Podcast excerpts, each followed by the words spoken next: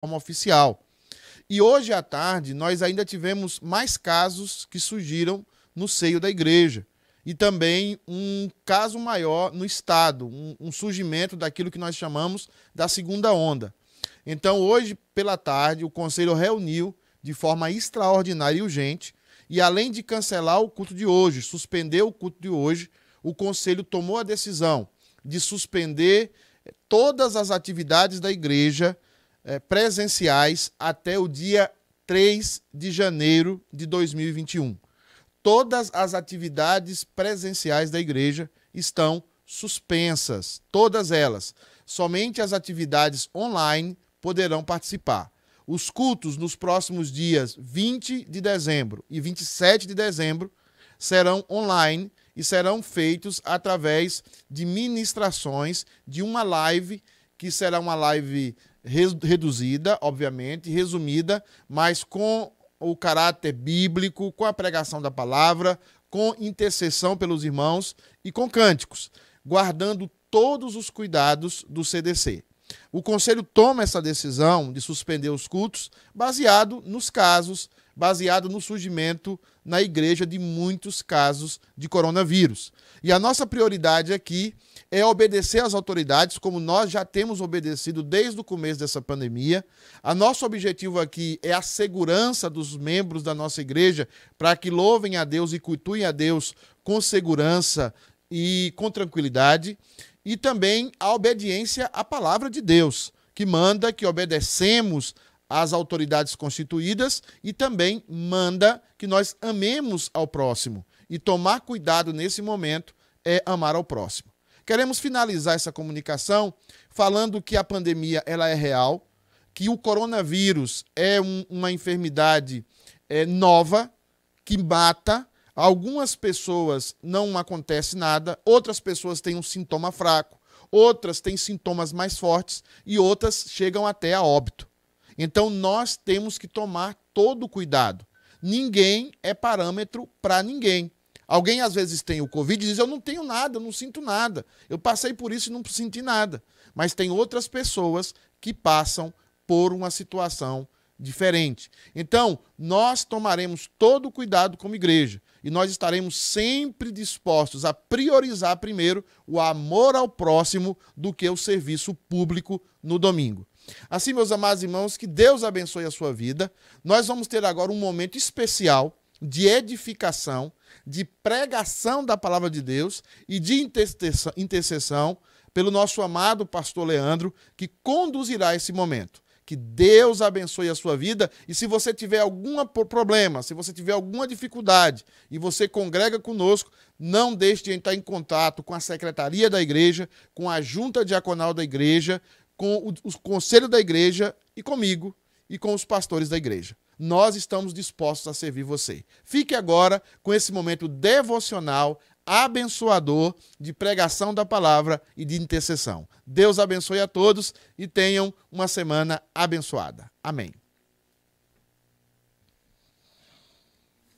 Boa noite, queridos irmãos. A graça e a paz do nosso Senhor Jesus Cristo. Deixe eu ligar o microfone aqui. Todos escutam, tudo bem? Para nós é uma tremenda alegria poder estar aqui com os irmãos, mesmo diante desse cenário diferente do que nós esperávamos. Talvez você também, como eu, gostaríamos de estar na casa do Senhor nessa noite, podendo cultuar, louvar a Deus, com aquele clima tão gostoso que nós temos geralmente como família da City K, com aqueles louvores maravilhosos, o grupo louvor e aquela comunhão. Mas certamente as circunstâncias têm nos privado de nós podermos estar juntos juntos fisicamente, mas certamente nós podemos aproveitar esses meios de comunicação que a tecnologia nos oferece hoje, os dias os quais nós vivemos, para estarmos em comunhão, para podermos compartilhar a palavra de Deus. Eu queria chegar ao seu coração nessa noite. Eu queria chegar à sua vida. Eu não sei onde você está nesse momento, talvez na sua casa, talvez dirigindo, talvez com alguns amigos, mas eu queria chamar a, tua, a sua atenção rapidamente. Nós gostaríamos de trazer uma palavra pastoral, uma palavra de reflexão nesse momento. Eu quero ler um texto que está em Filipenses, capítulo 1. E nesse texto de Filipenses, capítulo 1, eu, quero, eu creio que é um texto muito especial para a ocasião a qual nós estamos vivendo. Eu creio que é um momento em que nós precisamos de uma palavra pastoral. É um momento em que nós precisamos olhar para as Escrituras e ver nela algo que realmente nós precisamos para tentar entender um pouco as circunstâncias às quais nós estamos vivendo. Então, Filipenses capítulo 1, versículo 3 em diante diz assim: Dou graças ao meu Deus por tudo que recordo de vós, fazendo sempre com alegria súplicas por todos vós em todas as minhas orações pela vossa cooperação no Evangelho desde o primeiro dia até agora, estou plenamente certo de que aquele que começou a boa obra em vós há de completá-la até o dia de Cristo Jesus. Aliás, é justo que eu assim pense de todos vós, porque vos trago no coração, seja nas minhas algemas, seja na defesa e confirmação do Evangelho, pois todos sois participantes da graça comigo pois é, minha testemunha é Deus, da saudade que tenho de vós na, na terna misericórdia de Cristo Jesus, e também faço esta oração. Que o vosso amor aumente mais e mais em pleno conhecimento de toda percepção, para aprovardes as coisas excelentes e serdes sinceros e inculpáveis para o dia de Cristo, cheios de frutos de justiça, o qual é mediante Jesus Cristo, para a glória e louvor de Deus.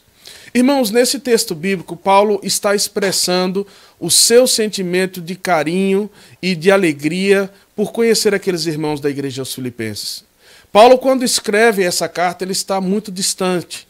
Ele gostaria de estar perto, ele gostaria de abraçar aqueles irmãos, ele gostaria de, de ver o rosto daqueles irmãos, compartilhar a palavra, como na história em que ele viveu com aquela igreja, iniciando aquela igreja na casa de duas irmãs, Evódia e Sintik. Né? Ele começou o, o, a igreja aos Filipos né? ali naquela, naquelas casas, naquele momento de intimidade.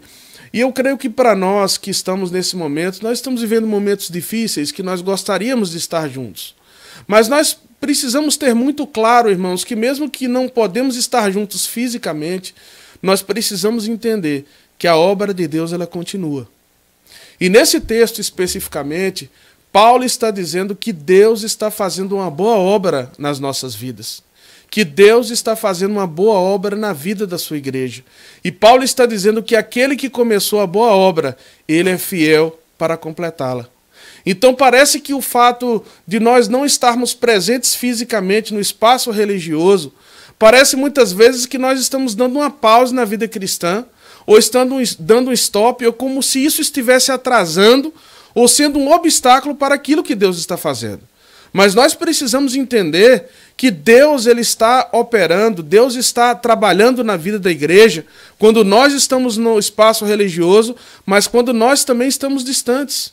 Quando nós estamos na nossa casa, quando nós estamos no, no, trabalho, quando nós estamos brincando com os nossos filhos, com os nossos amigos, no ambiente de lazer, Deus está conosco em todo o tempo. Então, em que consiste essa boa obra que Paulo está dizendo aqui no texto? Em primeiro lugar, Paulo nos mostra aqui que a boa obra que Deus está fazendo em nós através de Cristo é uma obra de comunhão. Se nós observarmos nesse texto, Paulo está quebrando um paradigma e ele está explicando realmente o que significa comunhão. E às vezes nós entendemos mal o que significa comunhão, porque nós usamos essa palavra comunhão para o contexto que nós vivenciamos no dia a dia quando estamos juntos como igreja. Quando estamos é, reunidos fisicamente, nós falamos, irmãos, vamos para. Você precisa estar em comunhão. E comunhão é como se nós estivéssemos juntos, todos no mesmo lugar. Mas o que Paulo está falando aqui é algo muito mais profundo. Paulo entende que comunhão também é estar juntos fisicamente, mas Paulo entende que comunhão é muito mais do que isso.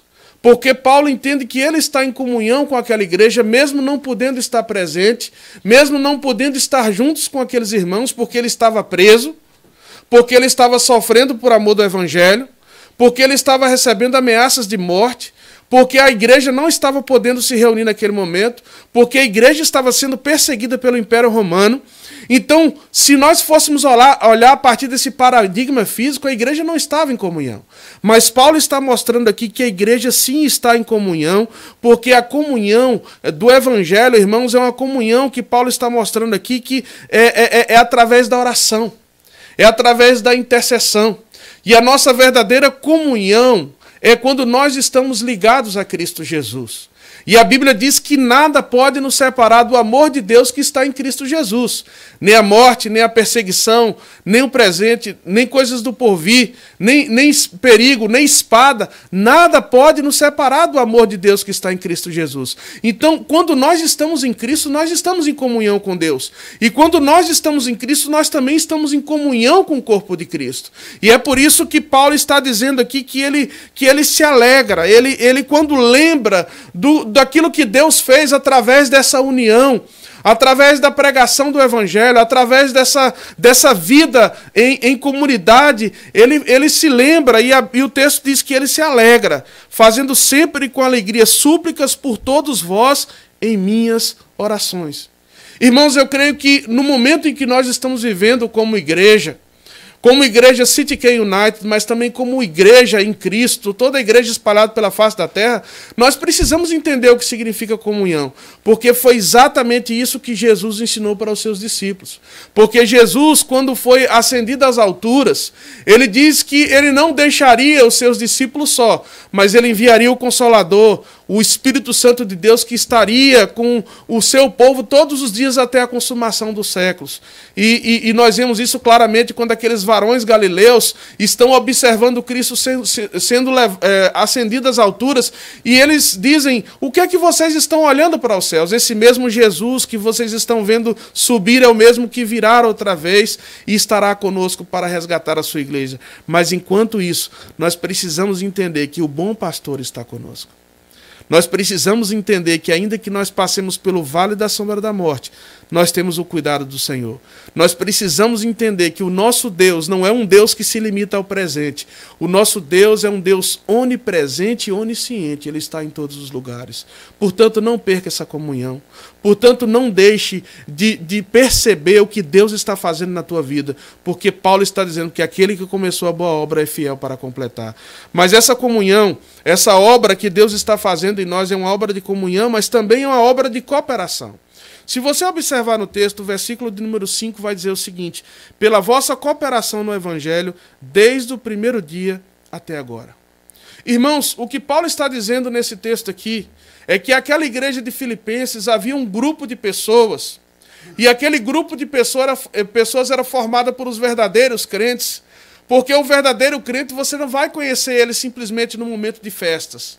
O verdadeiro crente, você não vai conhecer ele simplesmente quando quando está ali é, no oba-oba ou nos momentos de vitória, nos momentos de alegria. O verdadeiro crente você vai conhecer nos momentos de dificuldade, nos momentos de lutas, nos momentos de necessidades, nos momentos de choro, nos momentos de, de é, é, provações que a igreja esteja passando, é que nós vamos conhecer verdadeiramente quem são os nossos amigos, quem são os crentes verdadeiros. E o que Paulo está dizendo, que ali naquela igreja havia irmãos os verdadeiros crentes daquela igreja eram pessoas que estavam em cooperação com o apóstolo Paulo, desde o começo até agora. Desde o começo em que a igreja começou de uma forma simples, de uma forma humilde, de uma forma limitada, sem recursos, lutando, sonhando, para poder construir aquela igreja de Filipenses, e agora, mais ainda, em que a igreja estava sendo perseguida pelo grande império romano, em que famílias estavam sendo ameaçadas, em que o apóstolo Paulo estava correndo risco de vida. É nesse momento em que nós vamos ver, ver realmente aqueles crentes que são os crentes que não simplesmente estão arrolados no livro de membresia da igreja, que não simplesmente dizem que são membros da igreja por uma questão institucional, mas aqueles que estão verdadeiramente escritos no livro da vida. Aqueles que são crentes é, assíduos, que são crentes que estão cooperando, que são crentes que estão ajudando uns aos outros, que são crentes que, em vez de reclamar, de colocar defeito, de reclamar da liderança, de, de colocar problema, de colocar obstáculos, de simplesmente querer ser servido, querer simplesmente é, é, é, é que as pessoas busquem uma solução para elas, são pessoas que estão engajadas são pessoas que estão comprometidas para ajudar aqueles que são mais fracos, aqueles que estão passando por necessidades. E isso nós vemos claramente nessa igreja de Filipenses. Porque Paulo não esquece de nenhum só das coisas que aquela igreja filipenses fez por a vida dele. Quando Paulo estava pregando em Corinto e ali ele pregava naquele lugar e passava por muitas dificuldades, foi a oferta missionária das igrejas da Macedônia, incluída a igreja de Filipos, que sustentou o ministério de Paulo. E Paulo, no capítulo 2, ele vai citar um homem chamado Epafrodito. E ele vai dizer que esse irmão Epafrodito foi uma grande bênção, porque ele mesmo correndo risco de vida, mesmo correndo o risco de ser preso como, como, Paulo e também de ser morto, porque talvez ele não tinha cidadania romana quando, como Paulo tinha, ele não tinha os privilégios e benefícios como Paulo tinha, ele poderia morrer. Mas ele foi lá para levar a oferta missionária, para dizer para Paulo que os irmãos estavam orando, e Paulo diz: irmãos, nós precisamos ter mais pessoas como Epafrodito. Nós precisamos ter mais pessoas como essa. E Epafrodito foi uma bênção para a igreja de Filipe, porque ele mesmo foi quem levou em mãos a, a, carta aos filipenses, a qual eu e você estamos lendo nesse momento e temos acesso à palavra de Deus. E assim é a obra de Deus, irmãos. A obra de Deus, ela é regada pelo sangue dos mártires. A obra de Deus, ela é regada e ela é construída e edificada a partir daqueles irmãos que saíram caminhando, que saíram lutando, carregando as sementes e, e semeando com muito choro mas com certeza eles vão voltar trazendo os seus feixes, porque a palavra de Deus tem promessas, mas nós precisamos entender que a obra de Deus precisa de cooperação. E a minha pergunta para você é o seguinte: qual tem sido a sua cooperação? Em que você tem ajudado? Em que você tem participado? Às vezes, talvez, nós temos pensado que esse momento de pandemia é o momento de a gente se afastar, de a gente estar distante, porque a gente precisa deixar a poeira baixar, as coisas se normalizar para nós voltarmos. Não pense assim. Porque se você pensar assim, você vai é, ficar de fora de uma grande obra que Deus está fazendo. Porque é nesses momentos que Deus abençoa a igreja. Mas a boa obra que Deus está fazendo na vida dessa sua igreja é uma obra de comunhão é uma obra de cooperação. Mas o texto nos mostra também que é uma obra de convicção. Olha o que o apóstolo Paulo diz no versículo número 6. Ele diz assim: Eu estou plenamente certo de que aquele que começou a boa obra em vós há de completar até o dia de Cristo Jesus. Olha que, que, que expressão linda como Paulo escreve esse texto. Paulo não está dizendo, gente, eu acho que Deus vai intervir. Eu acho que o Senhor vai fazer alguma coisa. Paulo está dizendo, talvez Deus vai fazer. Não. Paulo está dizendo no texto, eu estou plenamente certo. Eu tenho certeza que o Senhor vai completar a obra que ele está fazendo. Eu tenho certeza que esse mesmo Deus, que não escatimou o seu próprio filho, mas antes entregou por mim por você, esse mesmo Deus que entregou o seu único filho mais precioso que ele tinha, como não nos dará, juntamente com o seu filho, todas as coisas? Porque são nessas circunstâncias, irmãos, que Deus nos faz mais do que vencedores. Portanto, são essas convicções que o apóstolo Paulo traz à sua memória, traz ao seu coração, e Paulo não tem dúvidas de afirmar aquela igreja e dizer para aquela igreja que, mesmo sofrendo, mesmo contra as circunstâncias, mesmo sofrendo ameaças, mesmo com muitos inimigos, mesmo com muita escassez, nós precisamos confiar, nós precisamos crer, nós precisamos ter fé, porque a Bíblia também diz que o justo viverá pela fé. Não existe vida cristã sem a fé, porque a Bíblia diz claramente: sem fé é impossível agradar a Deus. Portanto, nos dias em que nós estamos vivendo, irmãos, nós precisamos reafirmar as nossas convicções, porque são muitos os, os questionamentos que as pessoas fazem, dizendo onde está Deus, o que Deus está fazendo.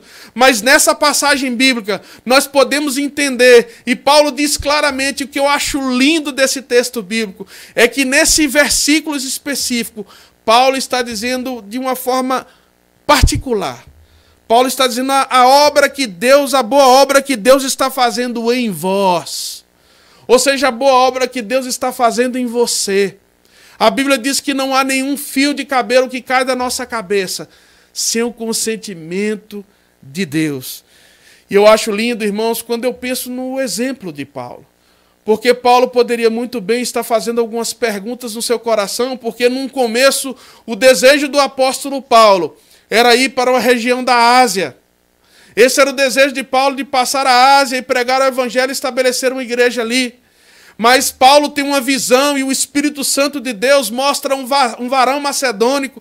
E quando o Espírito Santo mostra esse varão macedônico, ele escuta uma voz que dizia: Passa a Macedônia e ajuda-nos. E Paulo, sem hesitar, ele vai para a Macedônia e trabalha ali e constitui uma igreja. Mas agora ele está sofrendo as consequências por essa obra. E talvez ele poderia, na sua, na sua falta de fé, dizer: Senhor, eu não fiz a tua obra, eu não fiz a tua vontade, eu não estou sendo fiel ao Senhor, eu não estou pregando a tua palavra. Por que, que eu estou passando por isso? Mas Paulo não isso em nenhum momento. Sabe por quê? Porque Paulo tem uma convicção no seu coração. Paulo diz, tem uma convicção, ele diz para mim e para você nessa noite: Eu estou plenamente certo de que aquele que começou a boa obra é fiel para completar. Eu conheço muito bem a história dessa igreja. Eu conheço muito bem a nossa família CTK. E eu sei que talvez na cabeça de muitas pessoas, quantos questionamentos não passaram, em lutas que nós enfrentamos, em circunstâncias difíceis que nós passamos como igreja e talvez muitos sempre perguntando, ou com uma visão pessimista, ou com uma visão criticismo, ou com tal muito sambalar e Tobias torcendo para que a obra de Deus não desse certo. Mas quando a obra de Deus, irmãos, é de Deus, ele não faz pela metade. Ele começa. E a obra de Deus tem começo, tem meio e tem fim. E às vezes nós passamos pelos vales, nós passamos pelas provações, mas nós saímos melhor nós saímos mais fortalecidos, nós saímos maduros, nós podemos crescer. E eu tenho certeza que se nós somos fiéis, se nós mantemos a nossa convicção firme de que o Senhor está conosco, como Jesus diz: No mundo tereis aflições, mas tem de bom ânimo, porque eu venci o mundo. Se nós é, é, interiorizamos essas convicções no nosso coração, nós sairíamos disso muito mais fortalecido. Mas, em último lugar, nós vamos ver nesse texto aqui que Paulo nos mostra que a obra que Deus está fazendo em nós, irmãos, é uma obra de comunhão.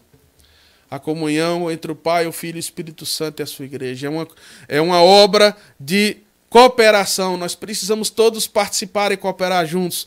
É uma obra de convicção. Precisamos reafirmar as nossas convicções, convicções de que todas as coisas ajudam para o bem daqueles que amam a Deus e são chamados segundo o seu propósito mas há também uma obra de edificação.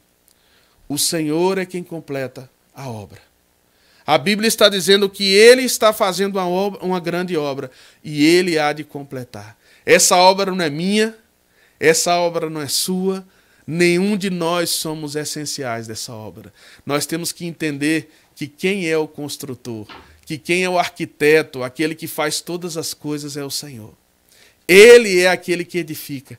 E Deus edifica a sua igreja através da santificação, através da obra do seu Espírito Santo, santificando, purificando, lapidando, moldando as nossas vidas para que nós sejamos a perfeita imagem do Filho de Deus. Portanto, não desperdice o teu sofrimento, aproveita aquilo que o Senhor está fazendo.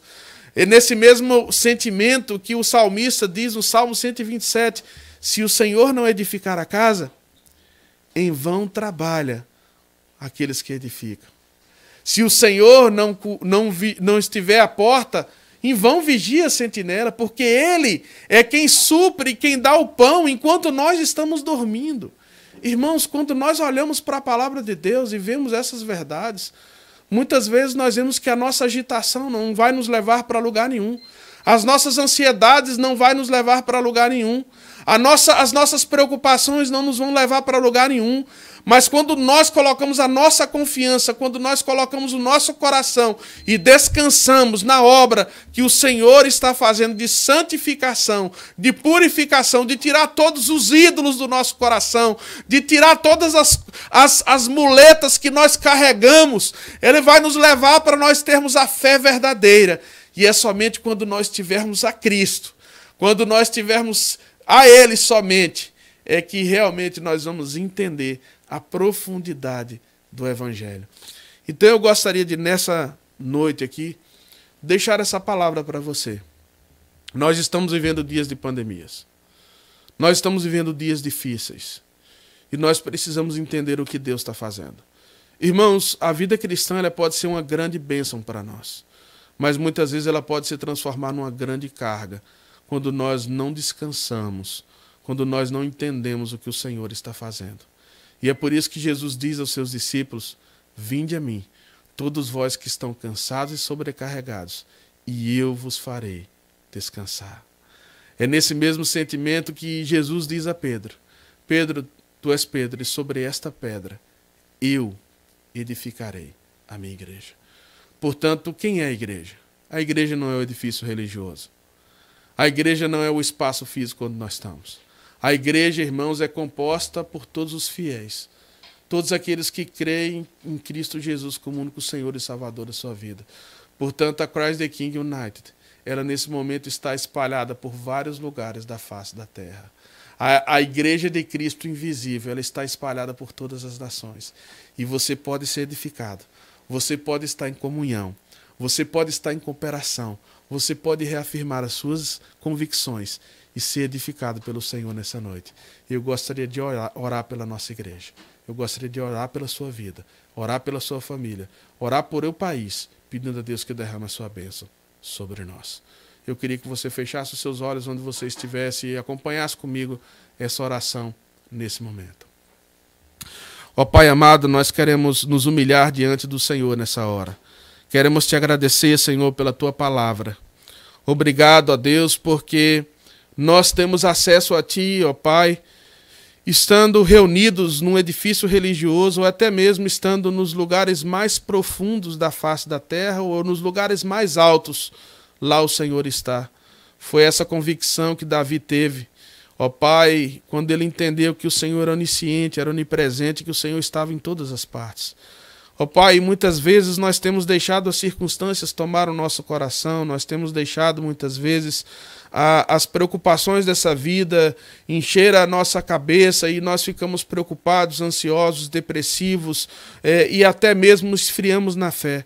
Mas nessa noite nós queremos pedir que o Senhor nos ajude a entender o que é a verdadeira comunhão.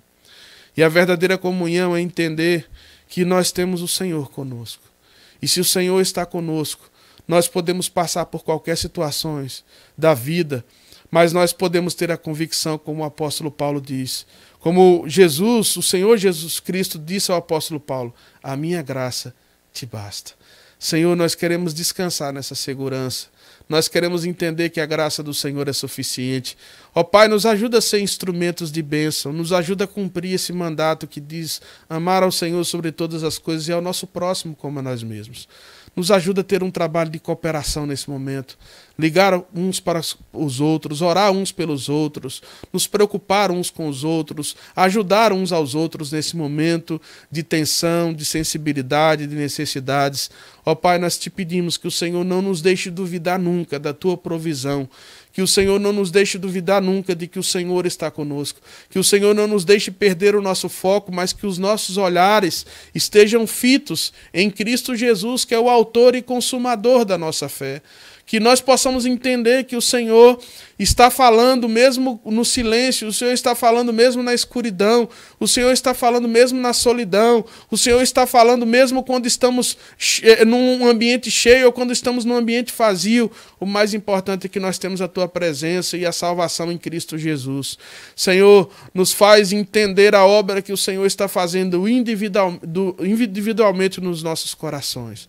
Ó Pai, entenda, ó Pai, que nós, que nós possamos entender esse processo de santificação que o Senhor está fazendo nas nossas vidas e que tudo, tudo isso venha tirar os ídolos do nosso coração, as idolatrias, ó Pai, que nessa época de festas e de Natal nós venhamos resgatar o verdadeiro espírito do Natal. E o verdadeiro espírito do Natal é nós entendermos o Deus Emanuel.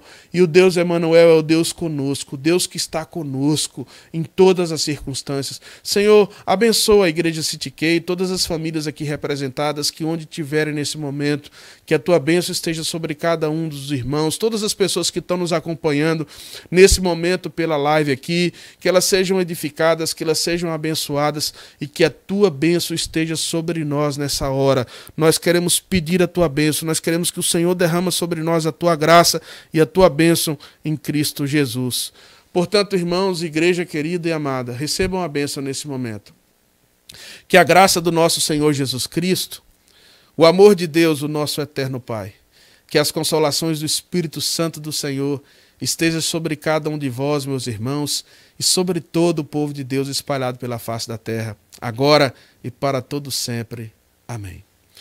Muito obrigado pela sua presença, pela sua companhia nessa noite. Que Deus te abençoe e que você tenha uma semana excelente. E, por favor, esteja seguro, ore pela igreja e estejamos atentos uns com os outros, tá bom? Deus abençoe e um forte abraço.